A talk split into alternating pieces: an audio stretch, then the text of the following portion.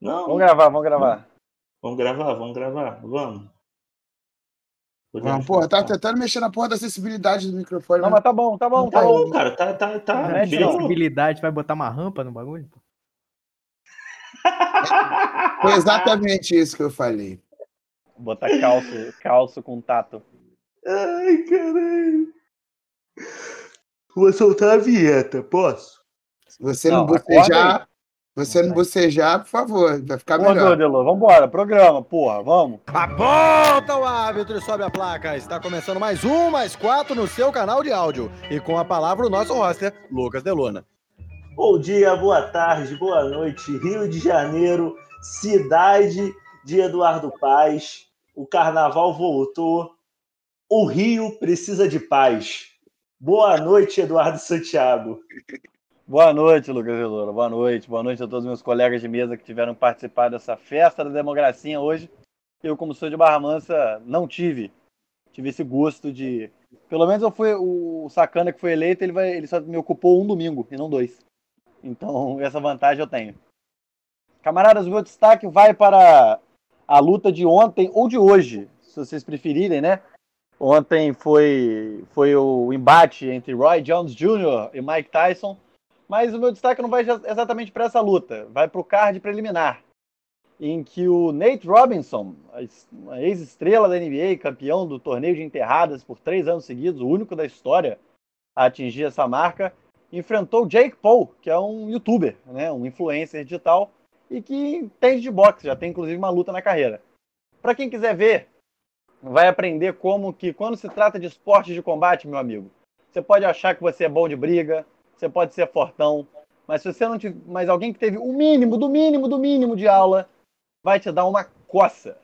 O Robinson jogou com os jogadores mais fortes do mundo, os caras são os cavalos da NBA, né? Quem já viu um jogo da NBA sabe. Mas a luta é um massacre, um massacre, porque um cara tá dando socos e o outro tá lutando boxe. São coisas muito diferentes. O nocaute é assustador. E não é spoiler, não. Se você vê 10 segundos da luta, você já sabe como é que aquilo vai acabar. E é assustador. Caiu tremendo, meu filho. Boa noite, Alvin. Tudo bom com o senhor, cara? Bom dia, boa tarde, boa noite. Tudo bem comigo, Delona? E com você?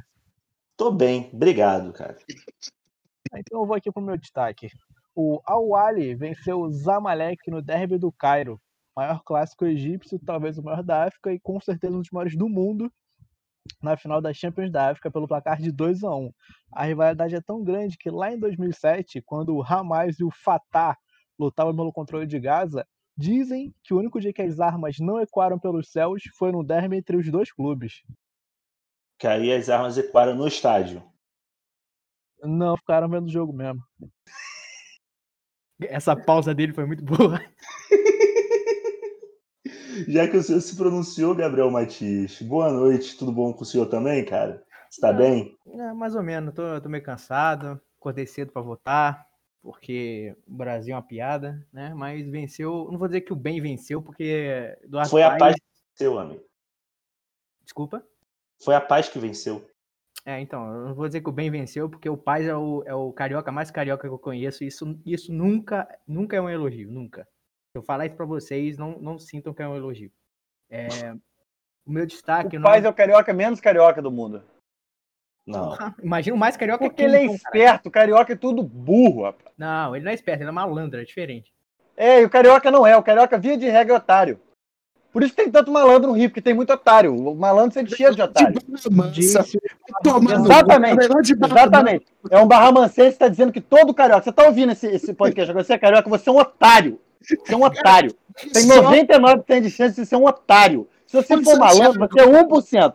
Porque de resto, você é um bando de otário nessa cidade que acha que é malandro.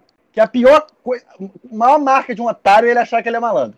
Nada marca mais um otário. Ele só xinga a porra do ouvinte. Não, se o ouvinte não for do município de São, Seba- São João do Rio, São Sebastião, né? São São Sebastião. Do Rio de Janeiro, não. Você, você tá tudo bem com você. Agora, se Santiago, você for do Rio, considera otário. um malandro? Não, eu sou só uma pessoa normal. Você é só um otário. Exatamente. Não, o otário é quem acha que é malandro. Botar a musiquinha aí. Muito prazer, meu nome é Otário. Seu destaque inicial, Gabriel Matias. Então, meu destaque não é bem um destaque, sim uma efeméride, que é para chamar a atenção que fazem quatro anos do acidente que vitimou os, os, as 71 é, pessoas que estavam no voo da Chapecoense, que ia para a Colômbia jogar é, a final do, da Sul-Americana contra o Atlético Nacional, né, de Medellín. E é, o Globo Esporte, ele publicou a matéria hoje mesmo, dia 29 do 11, que é quando a gente está falando, já que você quer sair segunda-feira, né, dizendo que quatro anos depois, vou até falar aqui o finalzinho, que é a última frase, que é 29 de novembro de 2020. Famílias seguem sem receber indenização de seguro por queda da aeronave quatro anos após o acidente.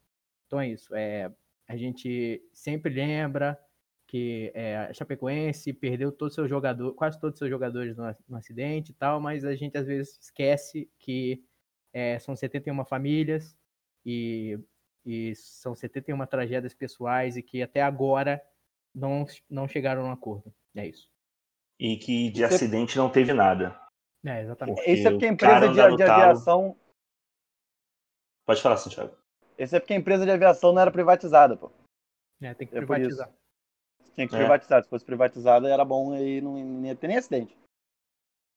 Pedrinho, se seu microfone permitir, dê seu boa noite ao ouvinte, seu bom dia, tanto faz. E seu destaque inicial, meu amigo. Bom dia, boa tarde, boa noite, meus queridos ouvintes, principalmente os cariocas, onde, ai meu Deus, a paz está estabelecida exorcizar esse mal que foi o Crivella. É muito ruim você ter que ficar minimamente contente que o Eduardo Paz foi eleito, tá ligado? Mas enfim. Não, você não precisa ficar contente, não, cara. É um negócio que é, é sua decisão ficar contente. Tá, é minha decisão ficar contente. O Crivella é um sujeito abjeto. Enfim, meu destaque inicial é pro acidente que aconteceu no dia de hoje, né, no caso domingo, na Fórmula 1 com o Romain Grosjean. Cara, se vocês pararem para ver um acidente, vocês vão falar: porra, é um milagre o Grosjean estar tá vivo. Mas não é bem um milagre, é um fruto também de, de muito investimento de segurança na, na, no, no Halo, Halo, né? Depende de como você queira chamar, que foi muito criticado quando foi implantado e que salvou a vida do, do Grosjean.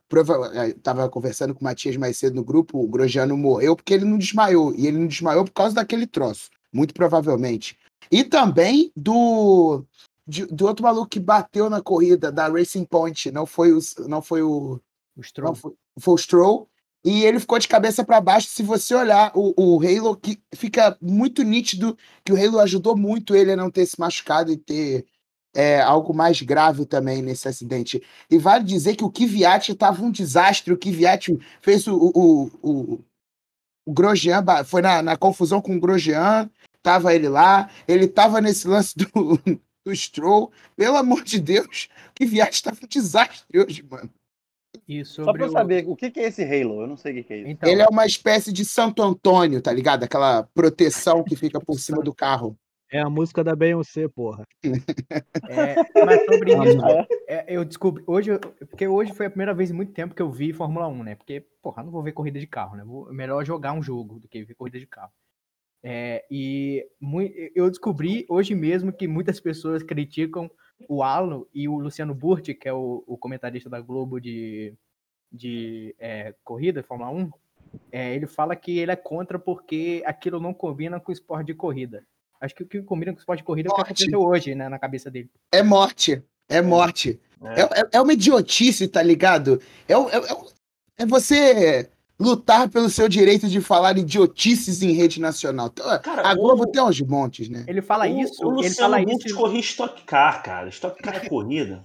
Ele, é, porra, é, não, corrida é, mas não é esporte, né? É, não, o, é. O, ele fala isso e logo depois ele lembra que teve um piloto que foi quase decapitado. Foi, ele morreu, foi degolado, mas quase foi decapitado por um acidente que poderia ser evitado se tivesse o halo. Então, eu não sei qual é a psicodelia que argumentativa que ele usou para falar isso, ele só falou que é feio, esteticamente. É, de fato, é esteticamente não é bonito, mas assim, um carro de Fórmula 1 eu, eu realmente não acho esteticamente muito bonito, tá ligado? Enfim, esse não é o maior problema. É, não, é, não, é, não é desfile de moda, é corrida de Fórmula 1, então foda-se, né? É, e já que a gente está falando de tragédia, é, meu destaque inicial vai pro Vasco da Gama, que entrou num acordo na justiça e vai ter que pagar 3 milhões e 300 mil ao atleta Paulão, que teve sua passagem no Vasco e saiu com salários atrasados. É isso. 3 milhões no Paulão. Aquele gol contra o Cruzeiro lá no, lá no estádio deles foi esse preço aí, então, né? É, os gols que a gente tomou, então, não teve preço nenhum. Foi de graça. Mas Começa aí, é aí. o Vasco tem que abrir com o Paulão. Começa você falando atleta Paulão. Isso, isso já, já é um absurdo por si só. Não, porra, o Paulão ser jogador profissional, ainda ter que receber dinheiro. Dele Não não, é tá dinheiro. jogando. É 3 milha, filho. É dinheiro pra caralho. Não, Só porra, queria não lembrar dá. que o Paulão junto do Eraso marcaram o Lautaro Martins no, no- contra o Racing. Não marcaram, não marcaram, não, que o jogo foi 4 Não a 1. marcaram mesmo, cara. Eles estavam em campo, mas não marcaram. Duelos que só o Vasco proporciona. Ah, cara, foda. Foda.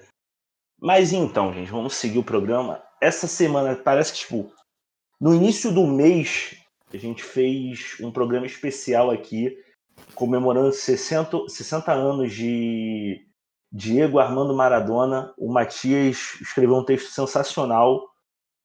E hoje estamos aqui de volta, dessa vez, para prestar homenagens a Maradona que se foi na quinta-feira, né? Foi quinta-feira? Vocês me corrigem se eu estiver errado. É, mesmo dia que morreu o Fidel, deve ser. Certo. Foi quinta-feira. E lembrando que a gente já falou no, no- num episódio sobre o aniversário dele. a gente Quarta, foi quarta. Só pra, só pontuar, foi quarta. Ok, obrigado. Na num, num dos primeiros episódios a gente falou bem brevemente de a gente não tinha botado no, no roteiro, mas acabou que o assunto levou a Maradona é, e, o- e aquele gol de 86 e queria abrir aqui o espaço para vocês para prestarem suas homenagens. A gente, a gente falou disso na, na, na live também, né? Enfim, a gente fez, eu e o Deluna fomos convidados pela galera do PEC a fazer uma live dia 27, né? 26. E 26. Hoje tá bom de dia o negócio. É, e falamos um pouco de, de Diego. Eu acho que a grande homenagem que esse podcast prestou realmente, eu acho que o texto do Matias é fantástico. Coisas mais bonitas que eu li sobre o cara. E, enfim, eu, eu já tive meu espaço lá na live para falar. Vi meus camaradas aí. Fala aqui, tal. Eu queria ler um pequeno poema que o professor Luiz Antônio Simas fez sobre Diego Armando Maradona. É, é o segundo texto mais legal que eu li. O primeiro, obviamente, vai ser sempre do Matias. Aquele texto do Matias foi muito bom. E eu gostei muito, vou ler um poema curtinho. Ele diz o seguinte: O jogo veio sisudo das Europas, de bolas altas para as altas copas. Mas aqui as plantas são rasteiras, são outros iriguiduns e alaridos, e o passo de tango e a ginga das capoeiras, do deserto patagão às altas cordilheiras. Transformou o jogo na vingança dos fudidos. A bola é uma dama cortês que baila com Diego, Ma- é, com Diego Maradona. O tango da insônia do zagueiro inglês, diante do artilheiro que, como galo de rinha, afronta o espaço, enlouquece a hora, com as chuteiras entre nuvens e esporas, ciscando o pesadelo da terra da rainha. O diabo mora no meio do fogaréu. O anjo bate asas acima da fogueira e se alimenta do calor da chama, como se o inferno fosse a terra inteira. E o paraíso, entre o tango e a canção napolitana, fosse azul, não como o céu, mas como o chão da bomboneira. Tua alma, entre a álgebra e a lua rara, é a América ébria de Gardel, Evita, Perón e Che Guevara. Dos milagres prenha e dos meninos rotos, teu futebol foi um túmulo de ateus. Afinal, como pode o pé de Exu canhoto viver no mesmo corpo da mão de Deus? Eu achei esse, tênio- esse, esse texto muito, muito bom e quis trazer aqui. Assim, é... Eu gosto muito do, do, do Simas por causa disso, pela maneira como ele narra fatos do cotidiano, como ele traz um pouco da, da misticidade e da ideia do, da, da macumba para as ruas, como encantar as ruas novamente, no sentido de macumba mesmo. Eu sou bandista e gosto disso. E eu gostei da ideia de que Diego Maradona se foi, agora ele é Exu. E é isso. Ele é o cara que leva e traz, ele é o cara. É o cara das ruas. Que talvez tenha sido um dos últimos grandes latino-americanos vivos, sabe? Ele representava muito bem isso. E não só por tudo, pelas várias contradições de sua vida também. Assim, é claro que ele tem episódios deploráveis na vida dele, e não falo da questão das drogas, eu falo muito da questão da violência doméstica e tudo mais. Mas é, a gente tinha falado no, no último, no, quando a gente fez o podcast sobre o Maradona, sobre como ele era humano. E é isso, ele era um cara humano, ele muitas a gente, a gente viu várias demonstrações dele próximo de Che Guevara, de Fidel, que eram grandes amigos, mas o Maradona foi um dos grandes apoiadores da, da reforma liberal do Menem nos anos 90, 80 na Argentina, sabe? Ele, ele era um ser humano das contradições. Eu acho que isso to torna tudo mais interessante. Ele era um cara de contradição. E, e foi muito na contradição que ele viveu e que, infelizmente, ele morreu. É, e para fechar esse parêntese, o que o Casagrande falou sobre o Maradona também foi bastante emocionante para mim. Ele falando que toda vez que uma pessoa que é viciada ela morre, o, o Casagrande falou que morre um pouquinho. E é isso, assim, é, ele estava se recuperando da, da, da operação que a gente contou aqui, mas uma das grandes problemas e complicações do pós-operatório pós foi a crise de abstinência do Maradona. Então, assim, isso quer dizer que ele ainda estava utilizando drogas de maneira contínua e recente, o que é muito triste, né? É, mas acho que morreu o último grande é, personalidade assim do, do esporte. O Pelé é o gênio, não sei o quê, mas personalidade para mim era Maradona. É, e, e se foi. Deus está morto. E é isso. É, eu tenho eu tenho algumas coisas é, meio meio contradições internas sobre o Maradona, não sobre a vida dele, não sobre esse episódio das drogas, esse episódio do da violência doméstica sim, né? Porque depois que ele morreu, fui veio matéria de todo tipo e eu procurei ler é, muitas coisas sobre. E sobre o jogo em si, eu tenho eu, essa grande contradição interna minha é romantizar ou não o, o gol de mão que ele faz contra a Inglaterra.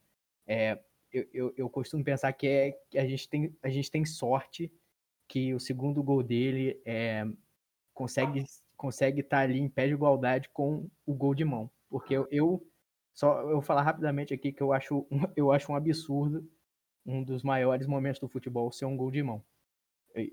vamos, vamos deixar por aqui minha, minha opinião sobre, sobre isso. E é, é, na Inglaterra, muito, muitos jornais eles puxaram para esse lado. Teve um de muito mau gosto que falou é onde é que estava o VAR quando a gente precisava, com a foto icônica dele é, é, com o braço para cima e superando o Peter Shilton que na morte do cara, a Inglaterra lembra logo disso, ao invés de falar o quão genial o Maradona era. Mas aí o, o Tim Vickery, é, do Sport TV, ele falou um negócio que é, até é, adiciona essa discussão e a minha própria contradição. Ele falou que o Maradona apoiou muito durante a carreira, durante 86 e mais ainda contra a Inglaterra.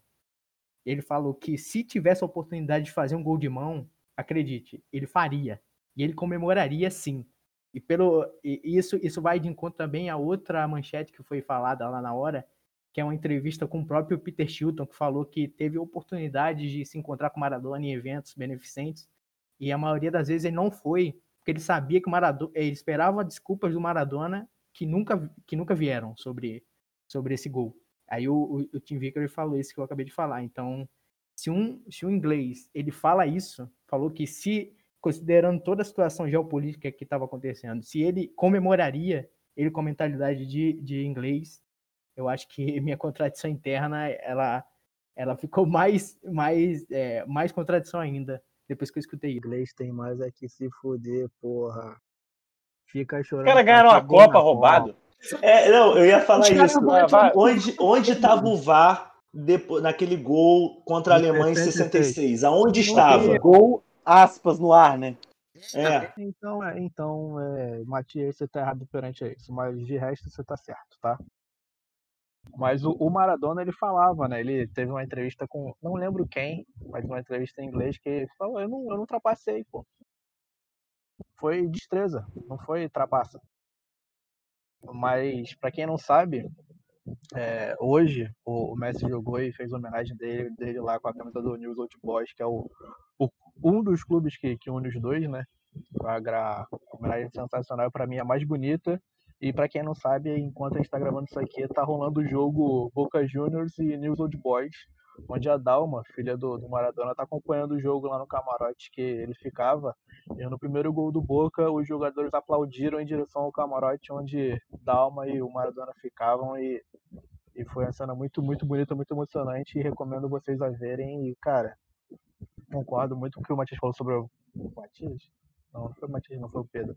Maior personalidade e tal. E, e, cara, é triste, né? Futebol passa por um, uma semana triste, mas agora ele, ele é eterno. Só, só para acabar, para dizer que o Maradona ele morreu no mesmo dia, na mesma data, né? no mesmo dia não foi, que o Fidel morreu e que outro, outra grande personalidade dessa vez do futebol, que é o George Best, que foi é, norte-irlandês e morreu em 2005, na mesma data, 25 de novembro. E o George Best que, que faleceu devido também à dependência química, ele que era alcoólatra.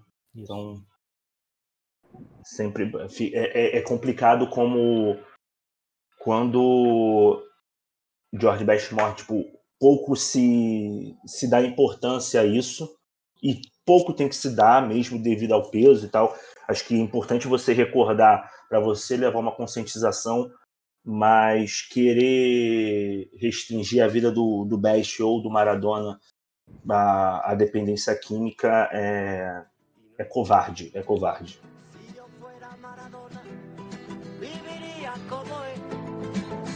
Fuera Maradona, frente cualquier portería. Si yo fuera Maradona, nunca me equivocaría. Si yo fuera Maradona, perdido. Libertadores. Tómbola. Mengão foi à Argentina, empatou em um a um com o Racing, com um a menos, e ainda teve uma- mais um desfalque ali no banco, que o Natan foi expulso no final do jogo. Como foi esse jogo? Uma pelada. Eu já, eu já vi jogo da Copinha melhor. É, cara, foi um jogo muito, mu- tecnicamente muito ruim, onde o time conseguisse criar jogada e fazer gol. Como foi um a um, a gente vê que não teve muita chance criada. Porque se a zaga do Flamengo a mãe, a do Racing era uma avó. Que nossa senhora, cara. E eu acho que o juiz expulsou o Natan porque ele fez a matemática ali pra obrigar o Flamengo a jogar com Léo Pereira e Gustavo Henrique no, na terça-feira. Que ele falou, pô, o Túlio tá expulso aqui em campo. Vou expulsar outro moleque que vai ser Léo Pereira e Gustavo Henrique pra dar emoção pro jogo. Mas o jogo foi, foi muito ruim, o Flamengo jogou, jogou mal. A zaga jogou mal, né? E a zaga do Racing também a, a vergonha. E não acho o resultado terrível, como muita gente falou. Pô, empate com Empate de gols, casa, com gols ainda, né? Que é, tem fator fora de casa no, na Libertadores. Eu acho que o resultado ok. Principalmente com um time que tá se remodelando aí ao, ao técnico. Então acho que foi um resultado justo e ok. Dá pra, dá pra passar, pô. Foi a primeira vez, depois de 26 jogos, que o Flamengo pôde contar né, com o quarteto principal, Everton Ribeiro, Rascaeta, Gabigol e Bruno Henrique, né? Os quatro titulares juntos. Porra, Bruno Henrique de verdade, né? Porque o Bruno Henrique é. É Não, os quatro jogadores ainda estão em recuperação. Os quatro jogadores ainda estão em recuperação, assim, física e tecnicamente. Pra mim, o Rascaeta é o mais nojento deles. O Rascaeta jogando bola é um troço nojento, tá ligado? Ele, ele joga muita bola, assim. Pra mim, individualmente, em talento, talvez ele seja o mais talentoso dos quatro. Talvez. Demais. Com Pode- certeza, é porque o Everton Ribeiro joga muita bola também, assim. Não, não acho um absurdo falar que é o Everton um- Ribeiro. Disparado um ou outro. É, é, o, o Bruno Henrique e o Gabigol estão um nível abaixo. São bons jogadores, mas não do nível do, do Arrascaeta. É, mas eu achei o, o resultado do jogo compreensível. Lembrando que o Racing teve uma pá de gol anulado, né? Foi igual o jogo do Vasco que a gente vai comentar depois. O Defesa e Justiça também teve uma pá de gol anulado. Aparentemente, os times argentinos não entendem muito como funciona a linha do impedimento. É, Não, mas teve um gol do, teve um gol do Racing que não foi anulado por impedimento Foi e por assim, Foi falta. foi por falta e aí vão me, pode me acusar de ser anti-flamenguista, mas eu não vi falta naquele lance ali não. o do Everton Ribeiro, o da lateral. É. É. Eu honestamente achei, eu não vi achei, falta. eu achei falta, assim. Eu achei, eu eu entendo. digo, volta, volta ao que, eu, ao que a gente já falou nesse programa aqui. Se o lance é de interpretação, por que caralhos o VAR tá chamando o juiz Mas pra o rever o lance? Mas é foi o juiz complicado. Apitou. Basicamente, todo lance de falta é uma interpretação, ô Como é Santiago. que é, Alvin? Só um O segundo. juiz apitou, o juiz apitou, o juiz apitou. Ele, ele demorou, Ah, foi o juiz que deu. mas foi o juiz que deu a falta. Ah, beleza, beleza. Eu, particularmente, não vi falta. Eu não vi falta. Não, Mas tudo enfim, bem, é um lance entendo que ele tenha visto. Não é, não é, não é aquele lance tipo, ah, meu Deus, roubaram, foi um assalto. Não, é um lance que dava pra dar gol e dava pra não dar gol. Sim, sim.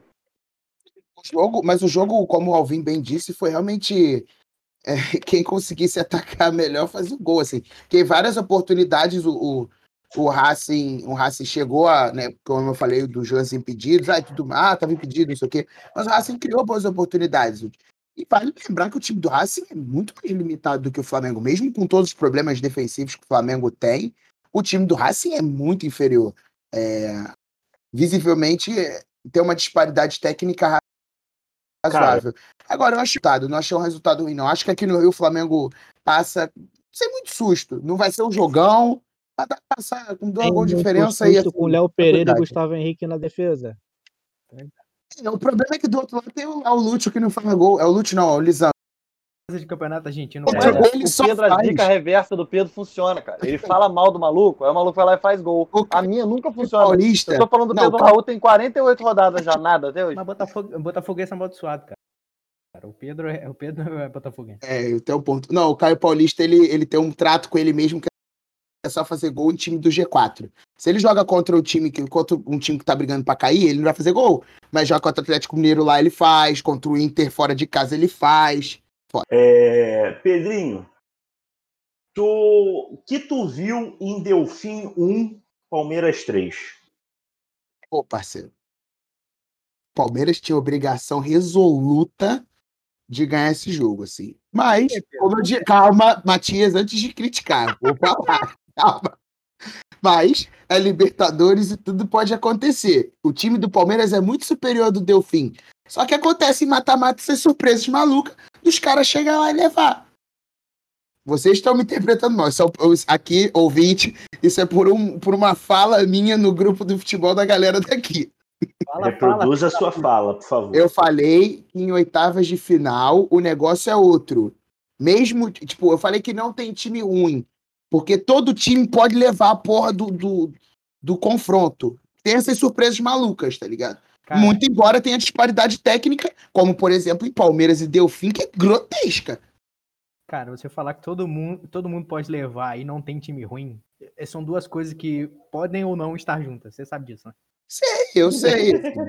Não é necessário que isso aconteça, mas já vi times muito bons sendo eliminados por times medíocres. E acontece. A regra é o time bom passar, como o do Palmeiras. Eu realmente acredito que seja muito pouco provável o Delfim chegar para jogar aqui no Brasil, fazer três gols de diferença e levar esse confronto. Sim. Acho pouquíssimo provável. É, mas tem um jogador que eu quero chamar a atenção, é que o Ramires ele se esforçou veementemente para fazer gol contra e teve o contrato rescindido. Assim. Eu não entendi nada. Eu nunca vi um jogador que, tipo assim, joga uma partida na quarta, no sábado ele tem seu contrato rescindido. Eu, é, é uma situação meio inédita. Mas o time do Palmeiras está crescendo muito em. em... Fala, Deluna, perdão. Não, é, o Abel Ferreira ele deu uma entrevista, acho que ontem, é, mas fim de semana, é, comentando isso. É, na verdade, já havia o acordo entre o Palmeiras e ele de, da saída, sendo que por, pelo, o Abel pediu para ele segurar e pelo menos jogar esses dois próximos jogos, esses dois últimos. Aí ele aceitou e, e saiu. Aí fica a questão se o Abel, se o Abel Exatamente. falou isso, se o Abel falou isso só para botar panos quentes, não, não, não, levar nenhuma polêmica para o time que ele acabou de chegar. Ele foi questão. pra onde, Ramires? Alguém sabe? Já Foi anunciou. pra lugar nenhum. Tá, tá sem clube. Ai, meu Deus, isso é sempre um perigo. É... eu não- mas eu realmente não entendo. É uma lógica de clube que, que fica vaga pra mim, assim. Se o técnico pede, implora pra você jogar mais dois jogos e ter o contrato rescindido, vai dizer que o contrato do Ramires ainda tinha dois anos e meio de duração. É, Apesar de ser um jogador muito história contestado. Dele. Oi?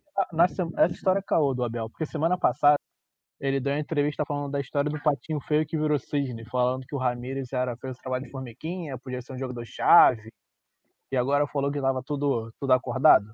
Porra, tá, tá alguma Foi provavelmente alguma, é, alguma situação de bastidor, assim, bem, bem razoável para um jogador que joga na quarta ter seu contrato de dois anos e meio rescindido na- no sábado. E um jogador que já era bastante contestado pela torcida, pelo valor, pelo quanto que ele ganha e pelo que ele apresentava em campo, assim. Realmente, as pessoas, os torcedores, eles sempre esperam ver jogadores com idade avançada apresentando o futebol que eles apresentaram há 10 anos atrás. O Ramires, realmente, há 10 anos atrás, ele era um excelente jogador. 2020, né? Eu- É foda. Mas o Palmeiras fez um futebol. O Abel Ferreira tem feito. Não tem inventado muito, muito embora o Alvin até comentou da- das partidas do Scarpa na lateral, né? Mas o, o Abel tem dado uma mexidinha e tem organizado, feito o, o básico, arroz com feijão. O time do, do Palmeiras é bom e vai brigar pelo título da Libertadores. Que o isso, Ra- o cravou, hein? tem Gols, tá? Um a favor e um contra. Oi? O Ramires tem dois gols pelo Palmeiras, um a favor e um contra. Ah, pô, pelo menos não saiu no prejuízo. É, saiu sem dever nada Saiu ninguém. 0x0. É, exatamente, tá suave. Também teve o Atlético, que empatou em 1 a 1 com o River Plate. E, mano, foi aquela para dar adeus, né? Porque na Argentina não, não passa. É, eu tenho que falar sobre esse jogo, detalhes muito simples, falando sobre Paulo Tuori, né, que já treinou meu time. É, Muita gente hoje diz, principalmente a comunidade do Botafogo, de que o trabalho do Autuori no, no, no- Atlético é prova de que o problema é o time do Botafogo e não o Autuori. Eu acho que esse jogo é a prova de que são dois problemas e não um só. Né? Porque a falta de criatividade continua. Pô, mas o Falta time do. Atlético é ruim também, tá? O Atlético é horrível, Santiago. Não, peraí, peraí, mas você quer comparar com o elenco do Botafogo? Você tá de brincadeira. Tudo bem, vou botar que é ruim, porque horrível é o elenco do Botafogo. Melhorou? É. Melhorou? Exatamente. É E, ruim, é o- ruim. e o sujeito não mostra, não mostra ter capacidades de. Não é, o- não era. O que eu tô dizendo é que é o seguinte, ele prova que não era o elenco que limitava o trabalho dele, entendeu? É, e não só Porque isso eu- também, né? São dois problemas. Mas tudo bem, você é botafoguense, você que sabe o que você tá Ele é falando. teimoso, ele é teimoso, ele insiste nos mesmos erros. É, ele- ele informações insiste nos mesmos erros. Ele não consegue. Ele preocupa, a preocupação dele não tomar gols é um negócio absurdo. Ainda mais quando você sabe que o jogo de volta que você vai ter que fazer é contra o River é, em Buenos Aires, né? Enfim, é, você não precisa ser muito sábio para saber que esse time vai partir para dentro de você. Então, a hora de segurar não é fora, não é dentro de casa, né? É um time Não, que uma preocupação defensiva exacerbada, transição ofensiva mal feita. Continua repetindo os mesmos erros e, como o Pedrinho bem falou, é muito teimoso. Né? Você vê as atuações, é com- os erros do Atlético são consistentes. E quando você tem consistência no seu erro, é sinal de que o técnico não é muito inteligente. Vale dizer que o, o jogo foi 1 a 1 com gol do River no final e o Atlético estava com 10, né? Então, E eu vou te falar, o Atlético segurou quase que heroicamente, quase que o Atlético consegue um resultado heróico do 1 a 0 porque foi uma artilha. Só que assim, vou- vamos ser muito sinceros, o ataque É, do River. O ataque do River foi um massacre, mas foi um massacre de desespero. Não foi nada de construção de jogadas muito bem construídas, foi jogar a bola na área e foi o que que acontecia. Eu também Foi quero um fazer pouco um ponto Foi um pouco aconteceu Thiago, final de Racing, Fluminense e Flamengo, né? Não, só isso que eu quero falar mesmo. uma pontuação aqui que eu sempre tenho que fazer a respeito do River Plate. O senhor Pinola não deveria mais frequentar campos de futebol depois do que aconteceu, depois do que aconteceu no passado. O senhor Pinola não deveria frequentar clubes de futebol. E é isso. vai ganhar cargo de, vai ganhar cargo de diretor no Flamengo quando aposentar. Olha só, comparando com a diretoria atual, tranqui- aceito tranquilamente. Ele Ele é um dos responsáveis por um dos maiores títulos do teu clube. Só uma coisa aqui que o, o Thiago Heleno jogou muita bola nesse jogo. Ele defendeu pela zaga inteira do, do Atlético Paranaense. O Thiago Heleno que tem al- alguns anos já jogando bem, né? Pelo Atlético Paranaense. E, cara, como o Pedrinho falou, o Gajardo foi empilhando atacante até meter o gol. E só conseguiu aos 45 do segundo tempo. E só um milagre que para tirar o River dessa competição, sinceramente. Eu vou ser muito sincero, assim, é, eu acho que eu não acho que seria milagre o Atlético levar. Porque é mata-mata, os caras de repente dá a cagada de novo de achar um gol e fechar a casinha. E aí o Galhardo cai no mesmo erro de atacar que nem um maluco, enfiando bola na área e vendo o que acontece, sabe? Mas o, o time do River, ele também tem umas limitações bem, bem consistentes, assim. É, acho que em termos de elenco, não sei, não sei se também o, o, o ficar parado muito tempo, a pandemia, né, que afetou todos os times em diferentes graus. Mas é porque futebol, 11 dentro de campo, não seria. A ideia é que o River passe, não acho que vai ser muito diferente disso, não. Mas vendo o jogo que eu vi, o que o River fez, ser muito surpreso do River cair, não. Só um detalhe aqui que o goleiro era o terceiro goleiro do Atlético, porque o Jandrei, que é reserva, e o Santos, que é lá, estavam ambos com Covid. Então era o terceiro goleiro do, do Atlético. Agarrou pra caralho. É, as análises do, do jogo. Por que, que a gente tá falando tanto sobre esse jogo, né? Mas a- as análises do jogo é, falavam que o, o torcedor podia se, se orgulhar que os caras seguraram com um monte de desfalque, com um jogador a menos até o final e não perdeu pro River. Então, A gente tá falando que esse jogo é a cara da Libertadores, cara. é dois times bons jogando, né, Pedro? Dois times com chance de classificação. Tá. Claro, pô, vocês estão jogando um contra o outro, dois têm chance de passar. Dois seis classificados, exatamente. É, Mas, continuando ainda pelas cantias latino-americanas, tivemos Defensa e Justiça e Vasco 1 a 1 um maravilhoso jogo. O que você viu nesse jogo, Gabriel Matias? Cara, eu não vi nada, cara. Não aconteceu nada, sério. Só aconteceu um monte de impedimento. Eu fiquei surpreso que o Crespo é treinador. E treinador do, do Defensa e Justiça, né? Como é que é em espanhol? Defensa e Justiça, né? Mas, de resto, Isso. cara, aconteceu o Vasco. Eu não vou dizer que foi a pior partida do Vasco, porque com certeza deve ter alguma que eu não lembro. Mas os caras chutaram três bolas em 90 minutos. E eu tenho que ver torcedor falando que isso, que isso é um bom resultado. Até pode ser bom resultado, mas o cara, os caras jogam mal tanto tempo que uma hora vai perder, cara. E, e tanto que tava nove jogos sem vitória. Então, não tem muito o que falar do jogo. O jogo foi horrível. O que salvou foi o Lucão. O Lucão jogou muito. De novo, agarrou pra caramba. E o Cano, né? Que eu tenho pena dele. Aliás, saiu notícia há pouco tempo aqui que o, parece que o Cano tá com Covid. Então, Vasco eliminado da Sul-Americana e provavelmente rebaixado. Então vamos ver. Eu não vou falar sobre esse jogo, não, Delo. Não aconteceu nada. Tu viu essa porra? Não é possível. Eu vi, eu vi os 90 minutos e, meu Deus, que sofrimento, cara. Pelo amor de Deus. sofrimento. É, como o Pedrinho falou, tipo, ao que parece, argentino não sabe o que é linha de impedimento. Os caras fizeram três gols no primeiro tempo, todos impedidos. O Vasco teve, tipo, teve, teve três, três, três finalizações, três finalizações boas, mas foram só três. É, eu acho que o destaque vai para o Lucão, que é, segurou a responsa de, de pegar dois jogos difíceis como titular logo agora. É, o sistema defensivo do Vasco, a zaga ali, os três zagueiros, é, ao que parece o Ricardo Sapinto, ele deu um jeito, o Vasco estava muito desfa- desfalcado, a comissão técnica, o Ricardo Sapinto e o auxiliar dele também estavam com Covid, não foram para o jogo. É, quem ficou no comando foi o Grazielli, que é, é funcionário do Vasco mesmo. Ah, Benítez fora também. Benítez, o Vasco sente muita falta do Benítez, cara. De, de não, não tem ninguém que pense o jogo para construir jogada ali e dar a bola para os atacantes. Mas o ponto fraco mesmo foi o meio de campo. Porque seria muito mais tranquilo o jogo. O time do Defensa e Justiça não é. Tipo, é um time acertadinho, mas também não é lá grandes coisas.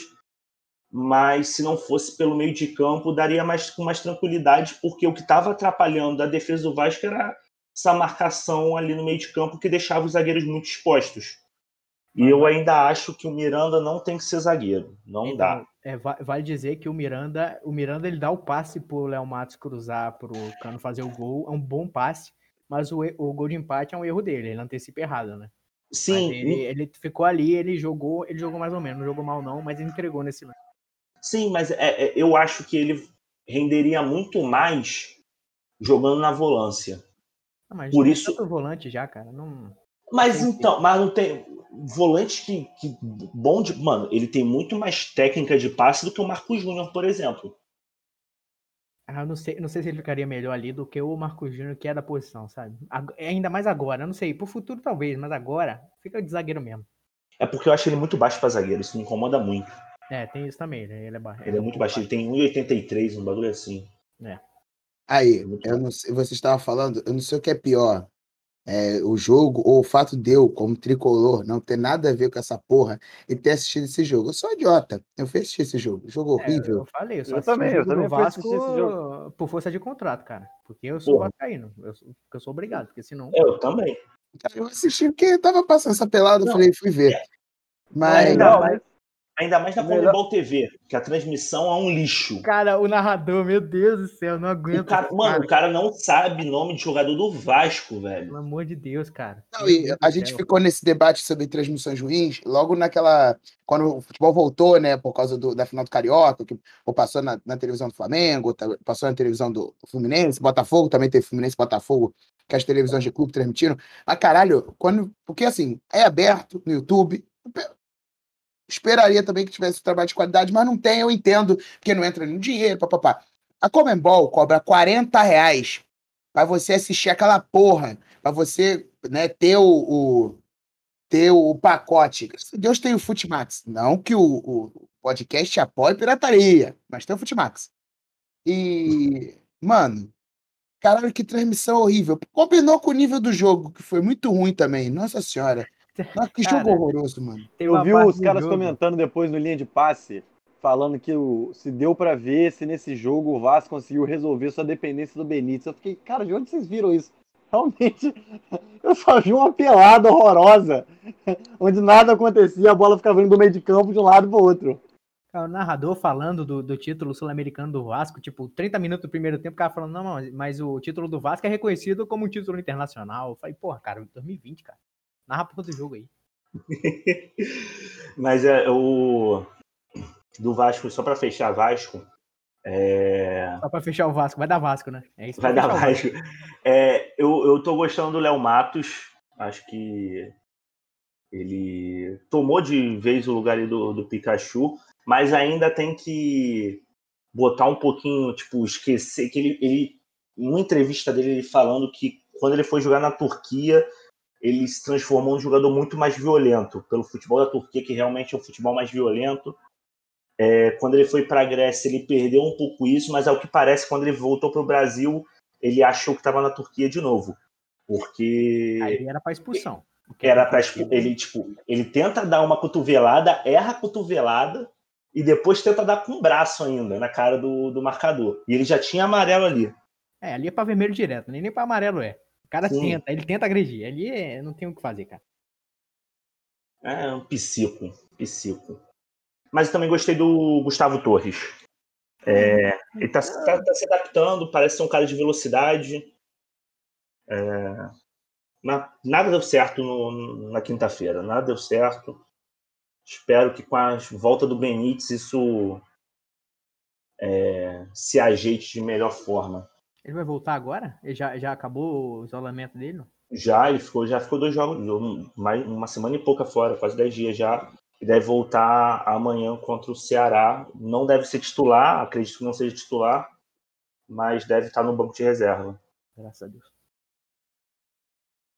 Ah, Então, a gente falou de América Latina, vamos falar de Champions League. E eu quero saber do Pedro que o Shakhtar Donetsk tá aprontando mesmo. Depois de, depois de um 6 a 0 tomou um 4 a 0 do Borussia Mönchengladbach. O que, que você quer dizer, Pedro? Não vi esse jogo, não. claro que não viu. né? Você não viu, cara. Mas você ainda acha que o que o Shakhtar vai aprontar? Pô, vai, com certeza. Com É só reverter 10 gols de saldo agora, né? Fácil. Não, o que ele pode até- fazer é complicar. a O máximo que o Shakhtar pode fazer é dar uma complicada na vida dos outros, mas aparentemente ele não vai fazer isso, não. Ah, o grupo já tá resolvido já. Cara, é, no É, ele início, pode complicar, ele pode complicar a vida de alguém tomando, sei lá, 10 gols de alguém e complicar, entendeu? O saldo do outro time. É, pode ser também. cara, o grupo já tá resolvido. Mas... Mais ou menos. Já tá, porque a Sim. Inter, cara, a Inter não vai passar. Pelo amor de Cara, Deus. mas que a olha só, tá o jogando, isso fez uma bagunça. É, a gente vai falar do jogo da Inter, mas o Shakhtar deu uma bagunça e emoçãozinha mais nesse grupo aí, tá ligado? Depois que ele vai ser o fiel da balança do 6 saldo. 4. É, Ele vai ser o fiel da balança do saldo. é, os torcedores, eles devem estar muito emocionados. Não uma boa emoção, mas estão emocionados. O clube tem 14 brasileiros, cara. É uma colônia brasileira jogando na Ucrânia. 14 brasileiros. Shakhtar em baixa, Brasil em baixa também. amigo. É isso. Isso quer dizer que se um clube médio brasileiro fosse disputar a Champions, estaria no lugar do Shakhtar Donetsk agora. Tomando 10 do, do, do Mönchengladbach. Mas queria falar agora de, ainda na Champions, já que vocês falaram de Inter, Inter 0, Real Madrid 2 em Milão. A Inter acabou? Eu levava fé, acabou. cara. Eu sabe levava é o fé. nesse- desse jogo? Eu acho que eu errei mais que o Pedrinho. Eu achei que a Inter passava nesse grupo. Eu, todo mundo aqui aprontar, eu né? acho que achou. Todo mundo achou, né? A gente não esperava o Patético, Montenegro. patético, É, eu- impressionante, eu cara, não- patético. Eu, eu não achava que ela ia é, concorrer com o Real Madrid. Eu pensei que ela ia pegar a segunda vaga ali, porque né, o Shakhtar podia aprontar, podia aprontar empatando com a Inter. Aí depois Foram- perdia.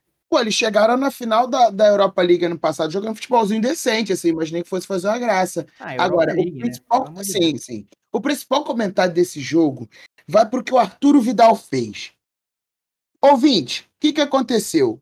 O Arturo Vidal e os jogadores da Inter acreditaram piamente que havia acontecido um pênalti não marcado para a Inter. Não sei o que acontece com esses filhos da puta desses jogadores. Que assim, parceiro, tem VAR, tá ligado? Você pode correr pra cima do árbitro, fazer uma pressão, mas tem VAR. O VAR não deu o pênalti, mas nesse meio tempo, antes do VAR não dar pênalti, enquanto estava em análise, o senhor Arturo Vidal correu em direção ao árbitro e começou a fazer reclamações ostensivas. Recebeu o cartão amarelo como de praxe. O que, que ele fez?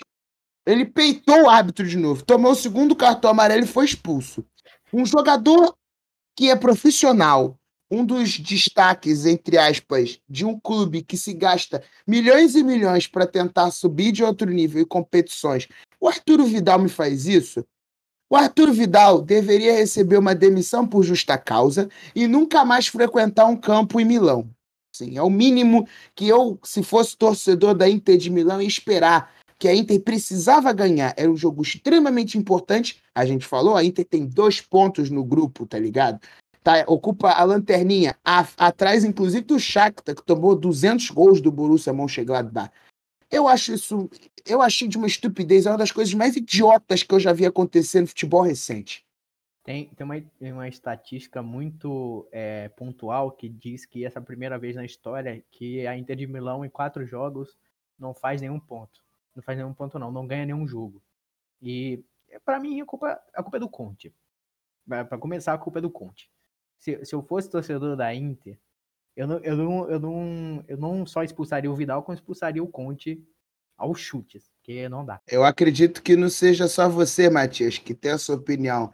Os caras no jogo estavam olhando os comentários do Twitter e assim, a grande maioria das expressões eram, digamos assim, desfavoráveis ao senhor Antônio Conte. Cara, eu, eu não aceito o cara morrer, nadar, nadar e morrer na praia com o Perecite no banco. Eu acho isso de uma. Se você contrata o Perecite e não consegue escalar o Perecite, acho que você tem um problema. O Eu pior tenho- é que eu- a Inter tá bem na, na Série A, né? Não tá, não tá tão mal assim como na Champions. É, vai pegar aquele quarto lugar de novo, né? Como sempre. Não, cara, por exemplo, tá cinco jogos invicta já na, na Champions. São três vitórias e dois empates, por exemplo. Na Champions não, na Série A. São É. três vitórias e dois empates. como, como a Juventus vai ganhar esse ano de novo, aí ela vai pegar, tipo, o terceiro lugar ali pra ir pra Liga dos Campeões e passar vergonha de novo, como tem passado esses anos todos aí. Alvin, Juventus talvez a questão de empatou estar final de semana com o Benevento. É, daqui a pouco Eu ganha de vi novo, esse cara. jogo, cara. Empatou com o Benevenuto?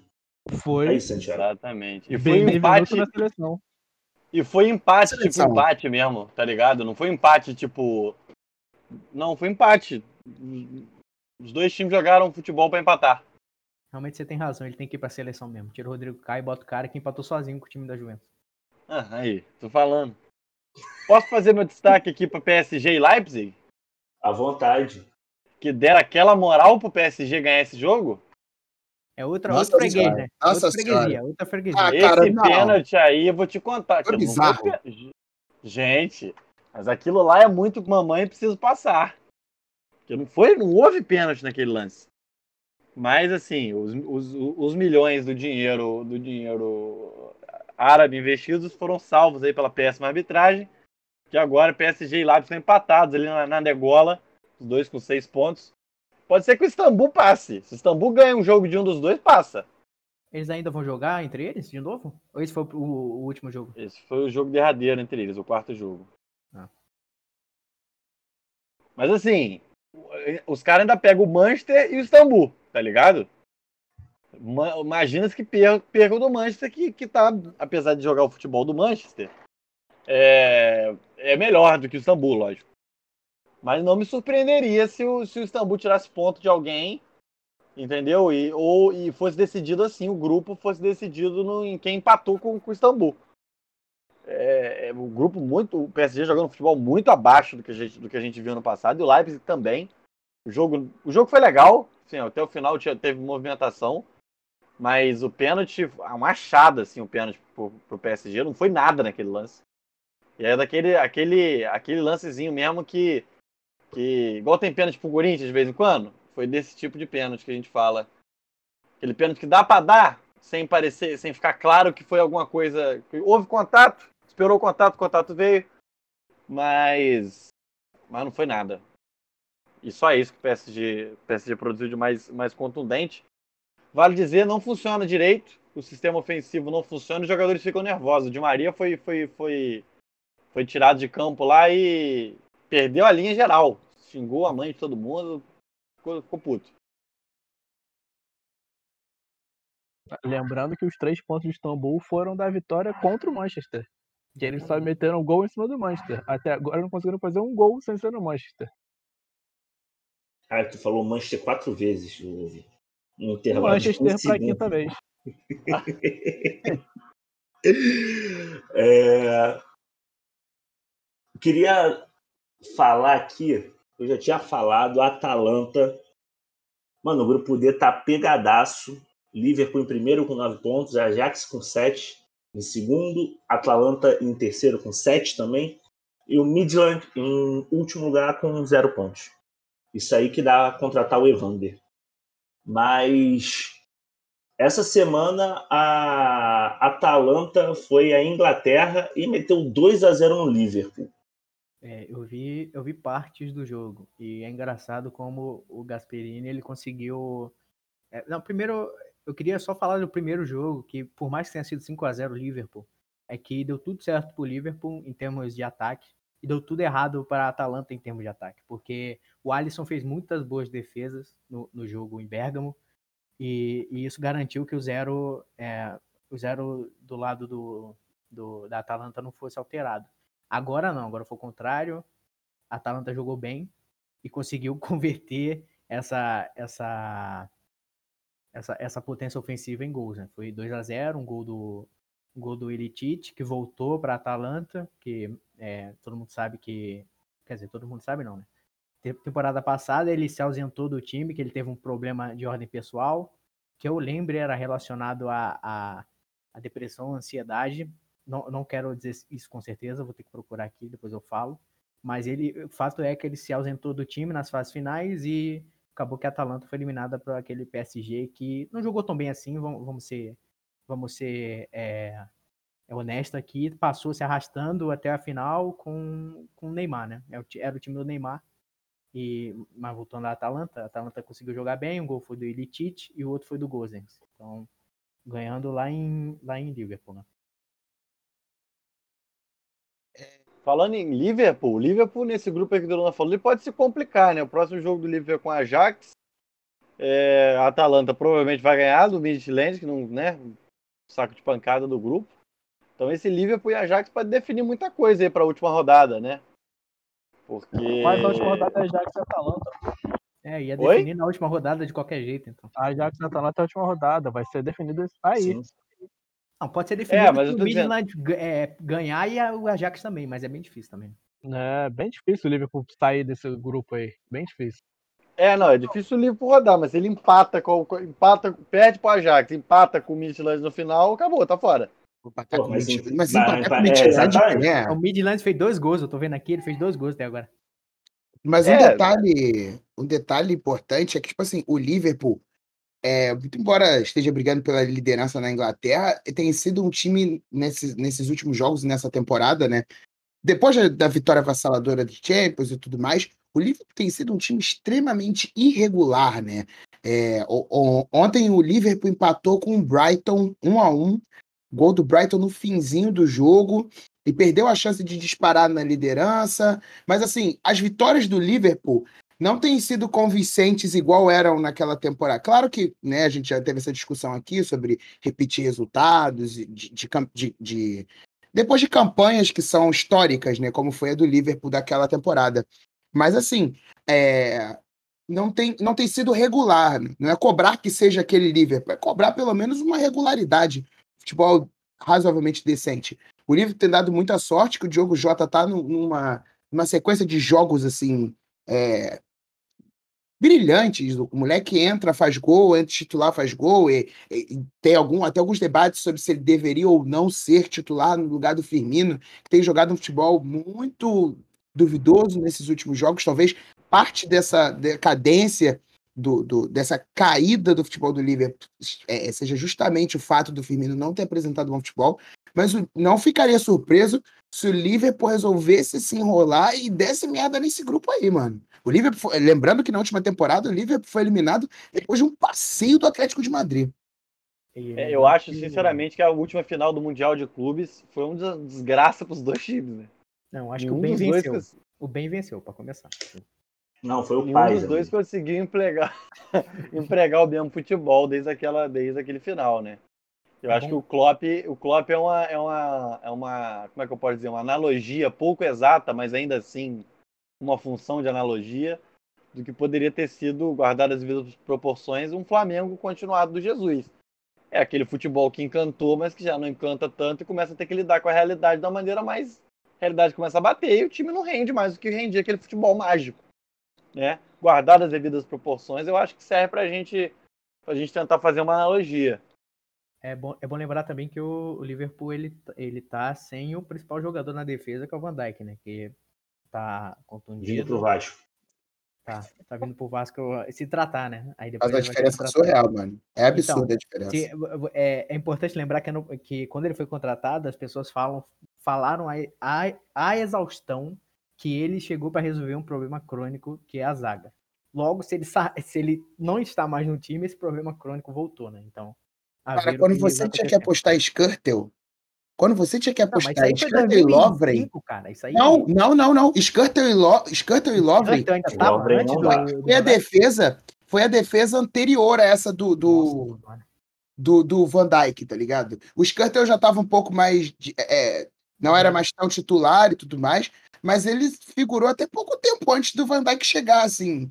É, A, a zaga era muito fraca e, e a gente vê que o Joey Gomes também é outro que se embanana todo. O Van Dijk, ele é outro nível de zagueiro mesmo. O investimento do Liverpool no, no, no Alisson e no Van Dijk é, foi é- certeza, cara. foi certeiro. Não, é, cara, essa, essa comparação que o, que o Santiago fez, essa analogia, tipo, eu acho bastante pertinente. Porque é isso, foram dois times que, porra, tiveram temporadas completamente fora da curva, acima da média. O, o Liverpool é, bateu 99 pontos na, na temporada passada na Premier League, campeão da, da Champions, é, anterior, claro.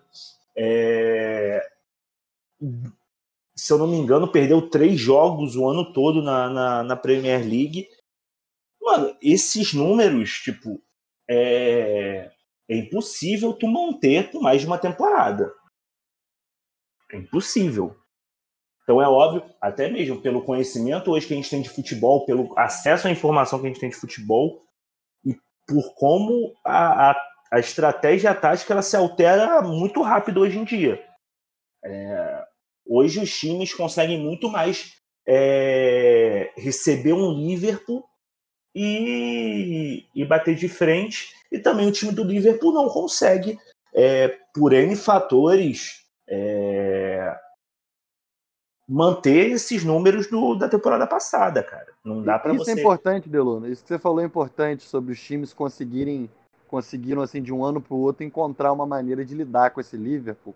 Eu lembro muito que nosso amigo, nosso amigo, colega de colega podcast de ouvinte, Marcelo Viana, numa discussão comigo, veio meter que o maior treinador da geração do, do dessa geração que a gente está vendo é o Klopp. E eu sempre digo que você não pode dizer isso enquanto você tem um cara como o Guardiola ainda treinando. Por mais que os números do Guardiola não sejam mais o que foram nos seus, nos seus melhores anos com o Bayern e com o Barcelona, ele para mim é o maior treinador da geração dele, talvez o maior treinador de todos os tempos. E para mim só falta ele ganhar uma Copa do Mundo para ele poder bater no peito e dizer que ele é o melhor de todos. E aí eu ouvi dizer que não, porque o Klopp já havia superado por causa dos números do Liverpool ano passado. E aí, é, é, é, novamente, o tempo prova como certas coisas só ele resolve. Né? Você teve um ano mágico do Liverpool, mas você não pode falar de uma dinastia Klopp. Né? Como você pode falar da dinastia do Barça, como você pode falar de outros grandes times que nós já nessa geração já vimos jogar. Nós vimos um grande Bayern, estamos vendo um grande Bayern, mas já vimos um grande Bayern, vimos um grande Barcelona, vimos um grande Real Madrid. E você não pode dizer a mesma coisa do, do, do Liverpool. Era um grande time, mas que não se perpetuou no tempo. E perpetuar no tempo, meu amigo, é o que garante o status de uma dinastia, é o que garante o status de um time que fica para a história. Ele tem que permanecer no tempo. Então serve para os Klopp Minions perceberem que talvez baixa a bola, espera o cara repetir mais esses resultados, deixa o Liverpool começar a empilhar títulos, para aí sim a gente poder dizer, esse ano mostra bem que, que o milagre não está se repetindo. Aquele ano milagroso até agora é a, a, a obra-prima do Jürgen Klopp. Então, ficou, ficou por isso. Eu só, nessa, nesse, nessa ideia Klopp Guardiola, também acho que o Guardiola, não sei se não sei se melhor, mas o maior certamente. Ele implementou outros tipos de futebol, mas assim, é provavelmente melhor também, mas eu, é, certamente essa geração também não tem como passar batido do Klopp. Só tem uma coisa que me encanta mais no Klopp, é que ele conseguiu bons trabalhos, trabalhos assim, vitoriosos a nível internacional, é, mais clubes do que o, o, Guardiola. O Guardiola, ele a, a, nível nacional, o Guardiola sempre foi, né, conseguiu fazer até arrasada com os outros. Mas internacionalmente, o Klopp tem uma carreira para mim mais vitoriosa em clubes diferentes. O Klopp conseguiu fazer o Borussia, que a última final do Borussia tinha sido em 96, é, chegar de bater de frente com o Bayern, assim, não teria sido um absurdo o Borussia ganhar e botou o Liverpool de novo, o Liverpool de novo numa final europeia, primeiro contra o, contra o Sevilha na Europa League, e aí realmente bater o Sevilha na Europa League, a gente já viu que é um negócio complicado, e depois na Champions. Assim, acho que o, trabalho do Klopp é. E não curiosamente, muito embora o Marcelo fale de números, eu também não gosto muito de números, mas esse, esse papo de tático, o Klopp é o único treinador desses grandes, né? Mourinho, Klopp, Ancelotti, que tem mais vitórias em cima do Guardiola do que o inverso. Eu acho interessante esse debate, mas eu fico também com Guardiola, maior e melhor técnico da nossa geração. Muito embora eu acho que o Klopp bata muito de frente com isso. Maradona contra Inglaterra, anotándote dois goles. Brasileirão, então, meus amigos, o campeonato que ninguém mais quer ganhar. É... E o campeonato que, se tudo der certo, a gente vai ter um meia-culpa do Pedrinho ao final da temporada. Por favor, por favor. Ai, caralho. Tem que fazer, Pedro. Estão cobrando já. Você, é, Pedro, você sabe o quão absurdo é seu argumento de só faço minha culpa pro Diniz se ele ganhar o título com o Fluminense? Quer dizer que sim, se ele ganhar sim, a Copa sim. do Mundo pelo Brasil, você não vai também? A gente vai fazer. A, gente vai, vai ó, assumir a seleção. Olha só, olha só. Se o São Paulo ganhar o Brasileirão, é, e só, só o brasileiro pode. Não ah, a Copa do gravado, Brasil, a Copa não do deixa, Brasil. Não deixa gravado a aposta, não deixa. Não, não, se ganhar, ó, tô aqui falando, se ganhar o Brasileirão e a Copa do Brasil, ou ah, ganhar o Brasileirão ou a Copa do Brasil, Pô, se ganhar os dois, então, aí, rapaz. É um programa. É É, programa uma só do hora. Pedro, É é uma hora só do de um Pedro. pedindo desculpa ao Diniz. Mas se ganhar o Brasileirão ou a Copa do Brasil, eu volto a fazer um, um meia-culpa ao senhor Fernando Diniz. Até lá, não vai rolar. Tá bom. Então. Deixei gravado aqui, hein? Deixei gravado. A gente vai cobrar, você sabe que a gente cobra. 23 rodada começou na quarta-feira. Um grandioso jogo de Atlético Mineiro 2, Botafogo 1. Eduardo Santiago. Eu não sei se o silêncio dele é proposital ou ele tá falando com o microfone fechado. Espero que seja proposital. Esse é o sentimento botafoguense. é pro- é, eu, tava, eu tava só bufando, na verdade. É, Cara, assim. Vamos falar, falar do campo e bola do Botafogo é realmente muito sem graça, mas falando de campo e bola, eu acho que o, a- o retrospecto do Atlético do Botafogo é tão ruim, mas tão ruim, que desde que o, que o, que o, que o Botafogo entrou nessa de trocar de técnico por jogo, o melhor jogo do Botafogo foi esse contra o Atlético, embora ter pedido. É, porque que o retrospecto é realmente muito ruim. Eu não sei o que acontece com o Atlético, ele acaba dando mole contra o Botafogo, que eu não consigo entender. Mas falando, falando do, do fora do campo e bola, né? Botafogo com a primeiro que o Ramon Dias fez o que eu recomendei que ele fizesse, né, no último programa. O ouvinte do Mais e não Quatro. vem assumir, é, meteu o Miguel e não vem assumir. Manda abraço time, pra ele, né? Santiago. Abraço aí, Ramon. Junto, tamo junto, Ramon. É, Ramon aí que, que ouviu, que ouviu o que eu falei pra ele e, e não chegou a treinar o time nenhuma vez e já pediu, já pediu dispensa. Então, é, isso mostra tudo, né? Mostra que o Botafogo não tem planejamento nenhum. Mostra que o meu pai já diz há muito tempo que o Botafogo é comandado há muito tempo por pessoas que se importam muito pouco com o Botafogo, né? E que se importam muito pouco com que o Botafogo, onde o Botafogo vai chegar, se importam muito como, como podem chegar em algum lugar usando o Botafogo. É, o problema disso é que cada vez você chega menos longe, porque o time vai perdendo tamanho. E à medida que ele vai perdendo tamanho, esses, as ratazanas ficam mais famintas ainda. Acho que a- o Botafogo passou por processo eleitoral agora. O colégio eleitoral do Botafogo menor que de todos os outros times cariocas. O campeão foi eleito com 400 votos. E, e um time numa situação como essa se dá o luxo de ter coisas dignas da eleição do Vasco, que é um time que, se, se não está na melhor situação do campeonato, é um time que tem mais dinheiro e menos dívida que o Botafogo. E um time nessa situação, com todas as ameaças que tem, está tendo briga de, de quem é que vai herdar aquele feudo que é o clube. Né? Então. É muito triste ver isso, o Botafogo nessa situação, e os caras querendo disputar para ver quem vai reservar a churrasqueira, quem vai ter vaga na piscina, quem vai ficar com a melhor vaga no estacionamento. Porque hoje em dia é isso que se disputa para presidência do Botafogo. Porque projeto de futebol ninguém tem. Prova disso é essa: o Botafogo troca de técnico novamente, contrata o Barroca, que para mim podia contratar o Barroca, podia tra- contratar o Sérgio, o Celso Rotti, o João Santana, qualquer um desses, enfim, é para cumprir tabela que o Botafogo hoje é um time rebaixado. Né? O time não tem projeto de futebol, não tem elenco, tem tem Honda dando indiretinha no Twitter. Aliás, vai se ferrar, entendeu? Não tá feliz, mete o pé. Que vem com essa, agora virou estrelinha de falar que querem tem que convencer ele a ficar. Meteu essa de japonês respeitoso que, que limpa estádio, vai pra puta que pariu. Tá jogando merda nenhuma e quer ficar chantageando o time. Vai a merda. Aí eu vou ter que dizer, é mesmo, porque o cara que tem um japonês armando tem que se ferrar mesmo. Porque jogou Abraço nada. Demarca. É, abraço, Jogou Demar. nada. Tá jogando nada. E quer ficar dando indiretinha pro time, dizendo que se não convencer ele, ele vai embora. Então vai embora. Vai, vai, Ah, tá. o Goiás realmente, o esforço do Goiás para ficar em último é, é louvável. Mas.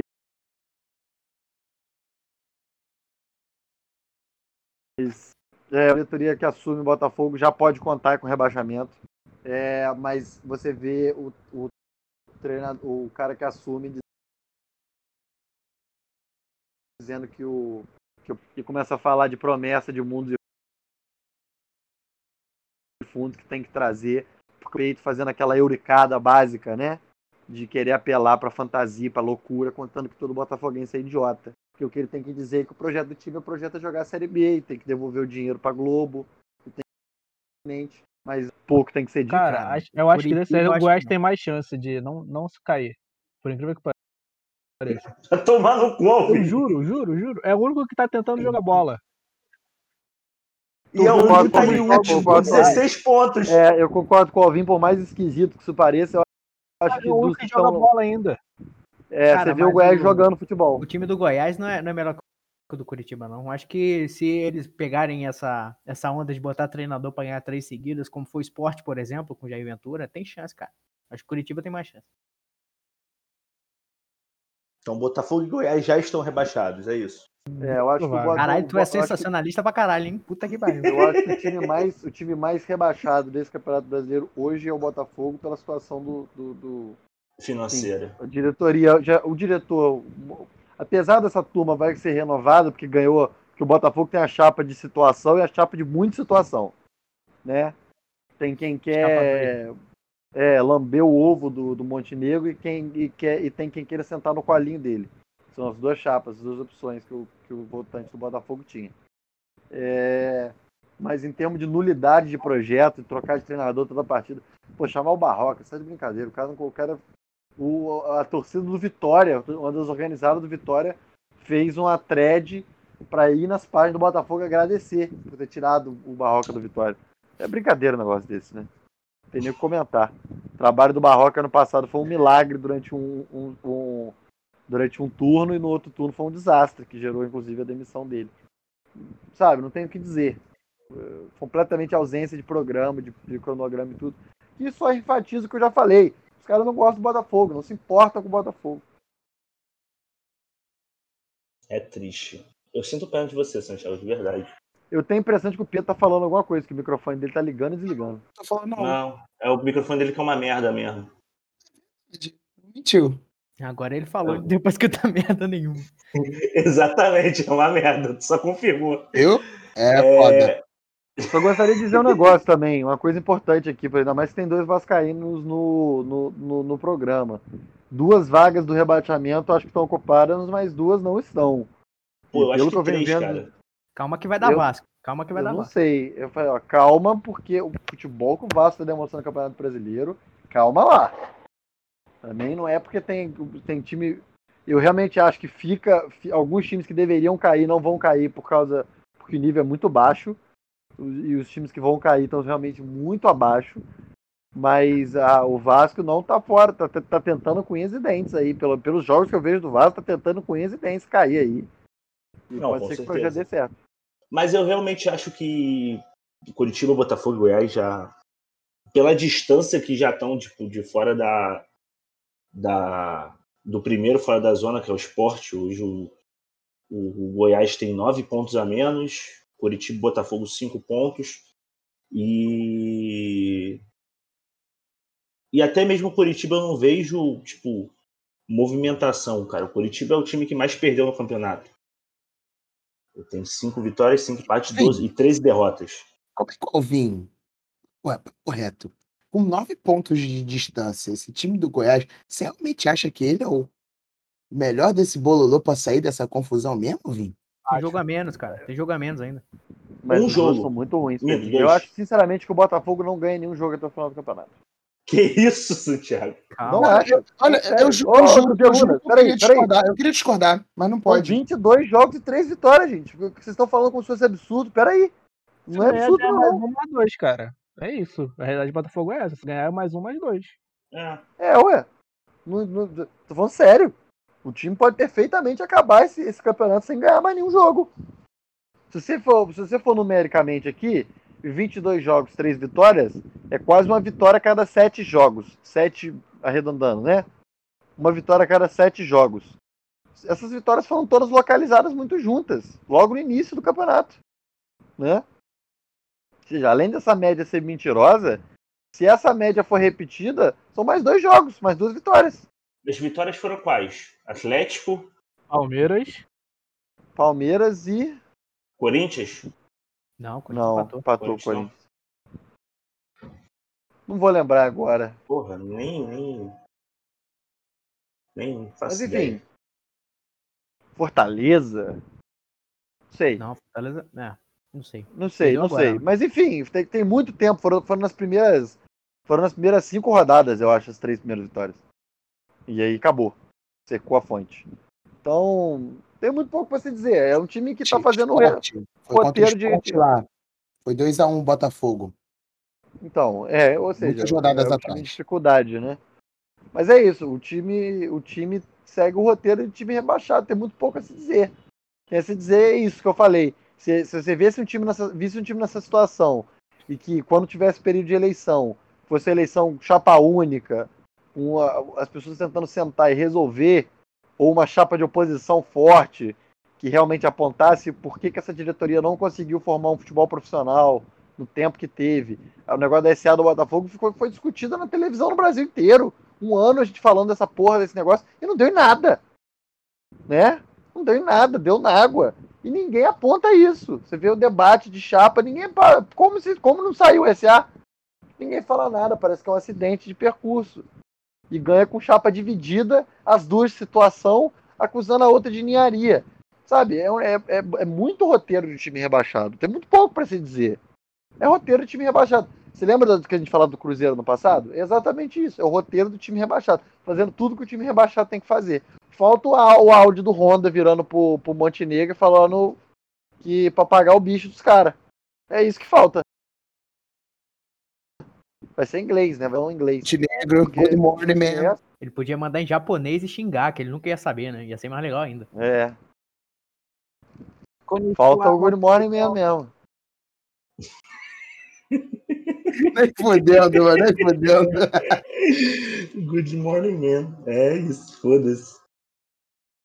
Amanhã, segunda-feira, às 6 horas da tarde, 6 horas da noite, noite, né, da tarde, tanto faz. No Vasco pega o Ceará em São Januário. Gabriel Matias. seja, O problema é que agora o Vasco só depende dele. é, meu amigo. E o Cano aparentemente não vai jogar. Eu tenho, que, eu tenho que ver essa notícia mesmo, que eu vi num grupo.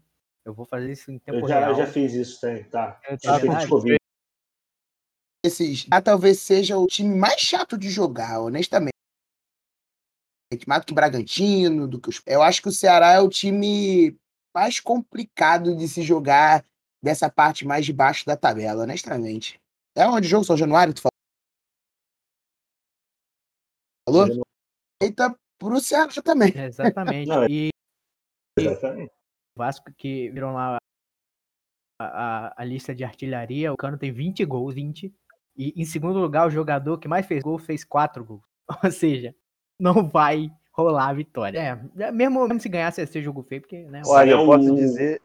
É o jogo do, do, do Bastos entrar e meter um golaço. né? Vai, vai entrar assim.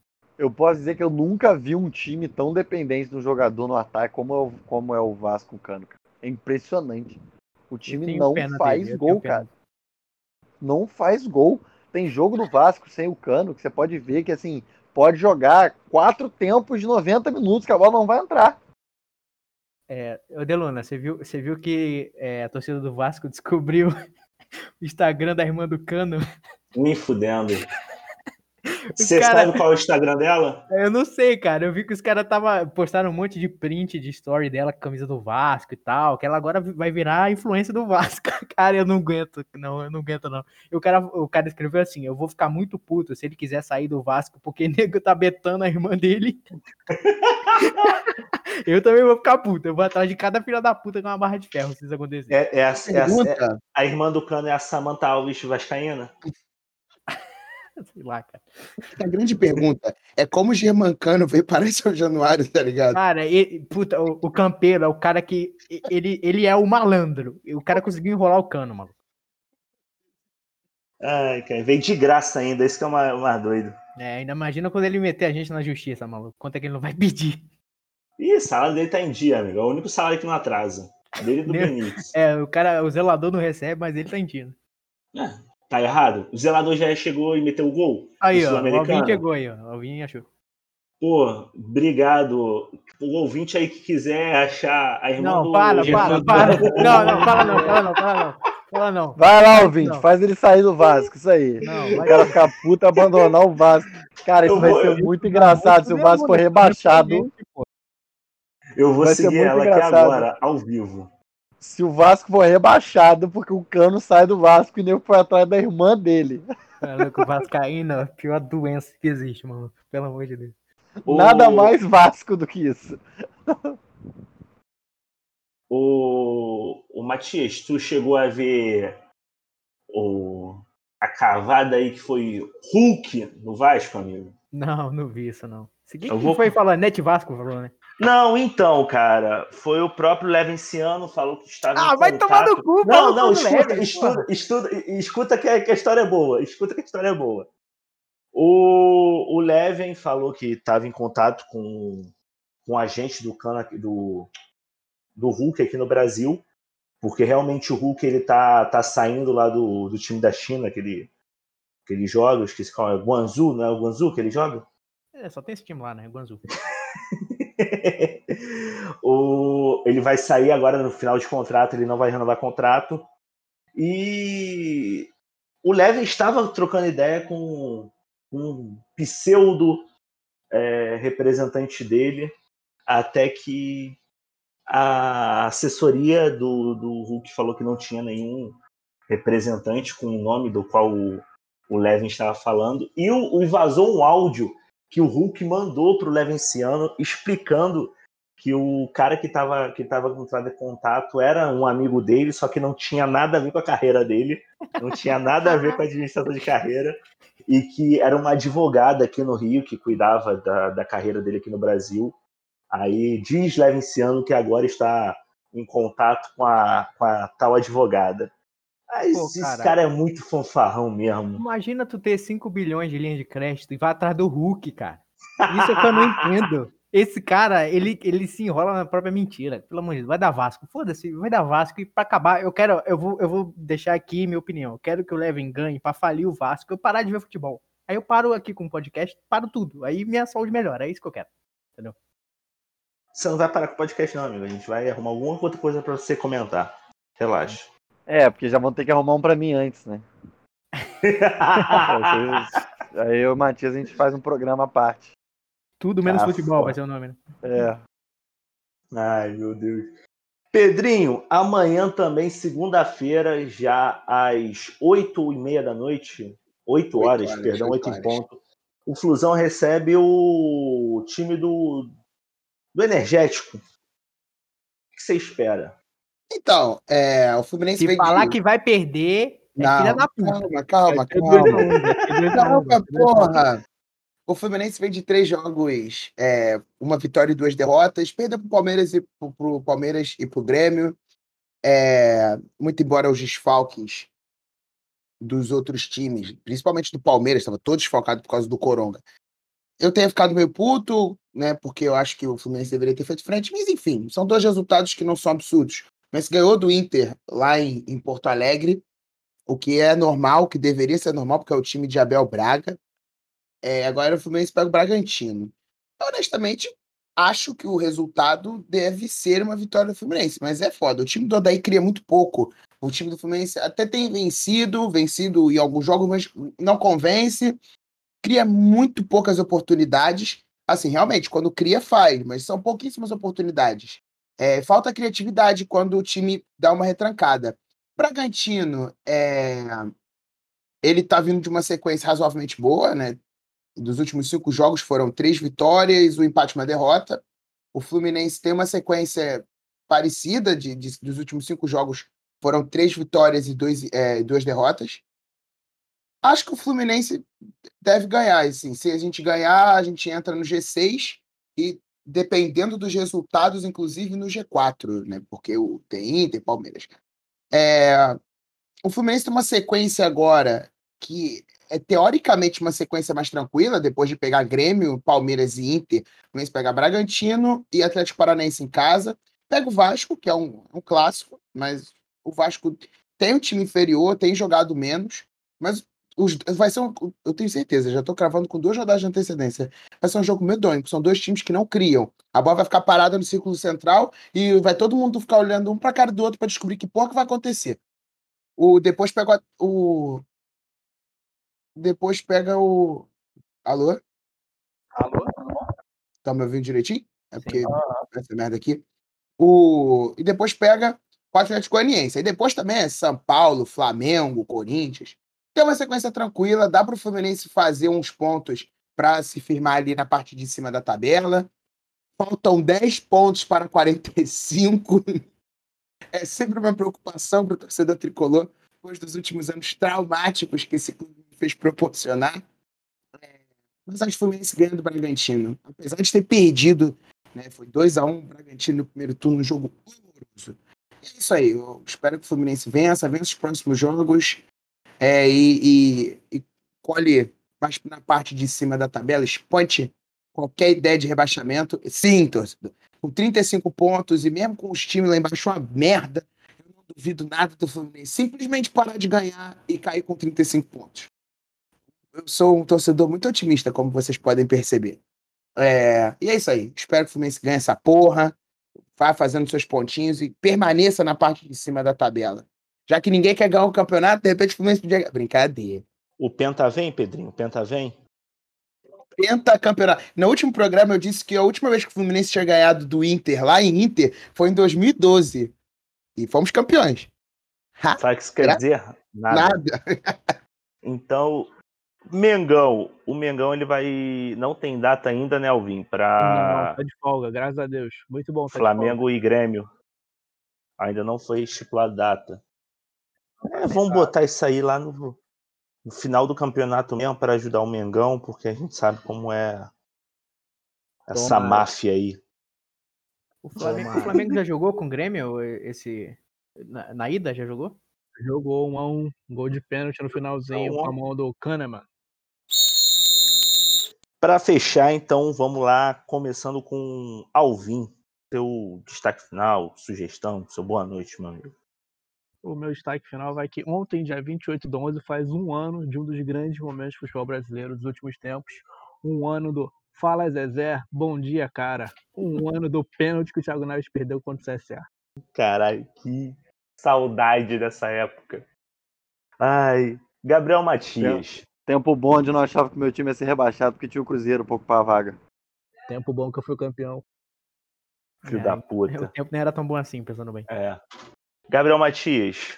É, não falei bom dia, boa tarde, boa noite pra vocês no começo, então eu vou falar agora. Bom dia, boa tarde, boa noite. Boa semana a todos. Minha indicação é, aproveitando o que a gente falou do Maradona no começo, é que há dois dias atrás, é, o canal da FIFA no YouTube é, é, divulgou o filme completo da Copa do Mundo de 1986, que em certo momento vira o filme do Maradona, porque, como a gente sabe, a Argentina ganhou muito por causa do Maradona. Então, é, minha indicação é essa. Vejam, tem uma hora e 23. Acabei de dar uma olhada aqui. Já vi mais de uma vez é, durante essa semana.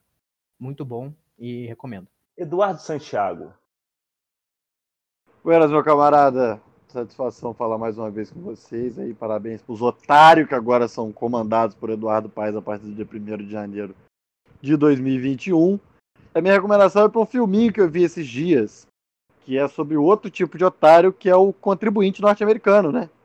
É o filme Cães de Guerra. É um filminho que tem na Netflix, que fala sobre o dois moleque que depois do escândalo que foi a guerra no Iraque, começam a entrar no negócio de venda de armas para o exército. E fala um pouco como é que funciona esse negócio do governo americano comprando arma de, de empresa privada, como é que funciona esses contratos. E é bem interessante. Outro povo também que acha que é muito mais malandro que os outros, mas tá tomando volta aí, já vai fazer uns 500 anos. É, eu queria. Não, não vou deixar nenhuma sugestão essa semana.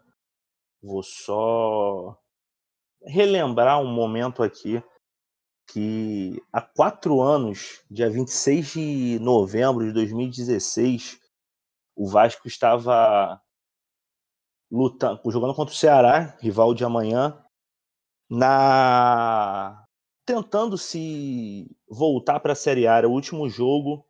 O Vasco começa esse jogo perdendo e Thales, falecido Thales, mete dois gols. É, a torcida do Vasco relembrou isso esses dias, no dia 26 mesmo, um monte de, de vídeo do- dos gols do Thales.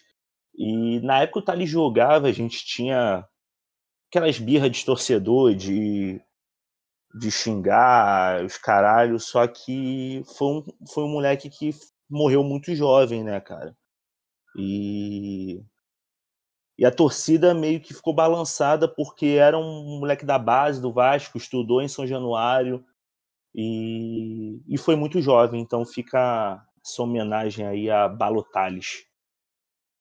Pedrinho, pode finalizar, meu amigo. É, lembrando que talvez o Balotelli tenha sido um predecessor em termos de míticos de Ribamar, nesse mesmo sentido, jogador. O pessoal tinha o Balotales, né? É, uma pena a morte dele. Então, meu, meu destaque final é para uma reclamação que eu vou fazer. Eu estava assistindo a série. Eu, eu adoro que a tradução em português ficou muito boa. Coroa, que é The Crown. É, Peraí, como é que é? coroa, Ah, muito bom. Como é que é? Coroa. Não, não, aí é foda. A coroa porque é a velha Elizabeth. Não, aí ficou bom, cara. É bom. É muito Ficou uma bom. piadinha de duplo sentido, É, cara. O Brasil é o melhor lugar, na moral. Enfim, tava assistindo, tava assistindo essa série da, ter- da segunda pra terceira temporada. Os caras trocam o elenco todo, porque pra, é passagem de tempo, né? Para as pessoas ficarem mais velhas. Só tem um problema. A segunda temporada termina em 1963. A, segunda, a terceira temporada começa em 1964. É uma passagem de tempo de um ano. E os caras envelhecem todo mundo, tipo assim, 30 anos, tá ligado? É surreal isso. Eu achei bizarro. Sei lá, acho que era preguiça do pessoal da maquiagem, tá ligado? Falou, ah, vamos pagar esse pessoal da maquiagem, não, vamos trocar o elenco todo, tá? foda-se, vamos botar esse pessoal aí pra, pra pessoal novo pra fazer. E eu achei merda, porque os atores novos são muito bons. E essa é a minha crítica. É que velho apodrece mais rápido, amigo. Ah, então fechamos, é isso. É isso. Por essa semana é só, meus amigos. Obrigado novamente pela presença de vocês. É muito bom ter esse podcast aqui que a gente, em meio à pandemia, a gente consegue se encontrar aqui toda semana, reviver tempos de mesa de cantareira. É, Agradecer ao ouvinte. Siga-nos nas redes sociais, mais quatro podcast no, no, no Instagram, mais quatro pod no Twitter. E essa semana a gente teve uma live, no dia 26, na verdade, semana passada, teve uma live lá no- com a rapaziada do PEC Podcast. O vídeo está disponível no YouTube, no, ca- no, no canal do PEC e no. Acho que só no YouTube mesmo. Acho que a gente não transmitiram no Facebook, não. Foi mal. Então confere lá que o papo foi maneiro. A gente trocou uma ideia sobre Maradona, sobre clubismo, com o Marcelinho, com Estrela, Sobre Então esportes olímpicos também, né? sobre esportes olímpicos. Clubes de futebol. E dá uma conferida lá que o papo foi bom. E é isso. Até semana que vem.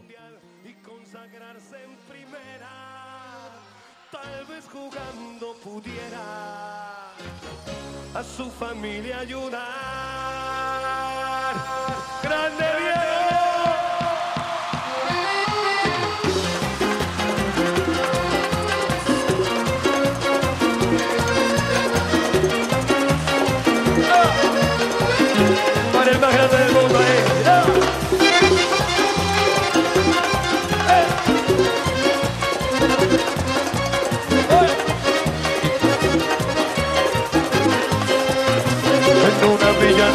fue deseo de Dios crecer y sobrevivir a la humilde expresión, enfrentar la adversidad con afán de ganarse a cada paso la vida.